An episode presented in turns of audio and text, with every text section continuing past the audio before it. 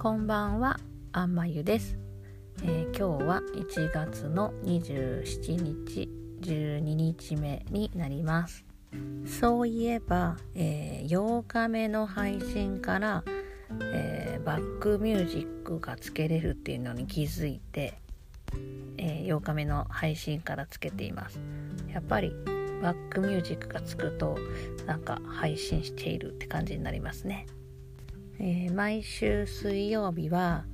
えー、クモンの書社に行くんですけれども今日は、えー、検定試験みたいなものに挑戦してきます。なので今結構そわそわと緊張しております。でなんで緊張するのかなと思うんですけどもやはりうまく書きたい。えー、でも練習ちゃんとできてなくて書けてないっていう、えー、準備不足がまず大きな原因かなと思います。えー、そもそも私は、えあんまりいろんなことに勝負してこなかったので場数が少ないんだろうなというのは自覚しています。え楽しいことをやってみようと思って、えチャレンジすることはあるんですけども、えー、こうやって人前で話をしたり、えー、難しい試験にチャレンジしたり、えー、人生をかける試験とかテストを受けたっていう記憶が、えあまりありません。まあ、そういうのもあって、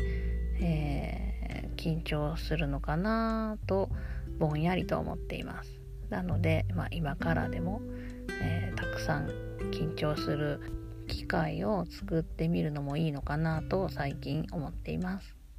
でこの音声配信も、えー、本当に最初の1回目2回目っていうのはめちゃくちゃ緊張したんですけれどもなんかやっぱり続けていくと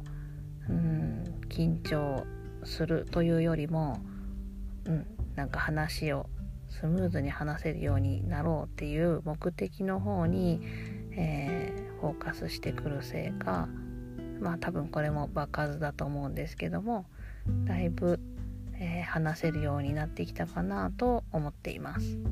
と言っても、えー、話せるのと、えうまく伝えられる話ができるっていうのは違うので、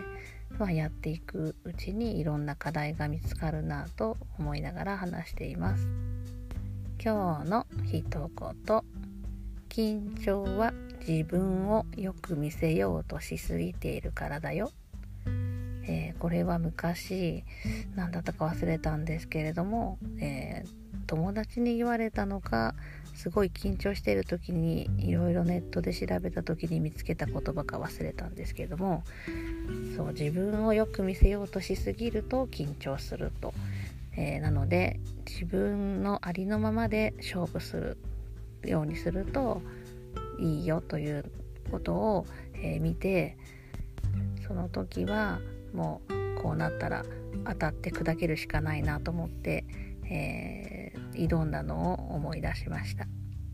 ということで今から、えー、雲に行ってきます。それでは今日も一日お疲れ様でした。明日もいい日になりますように。ではまた。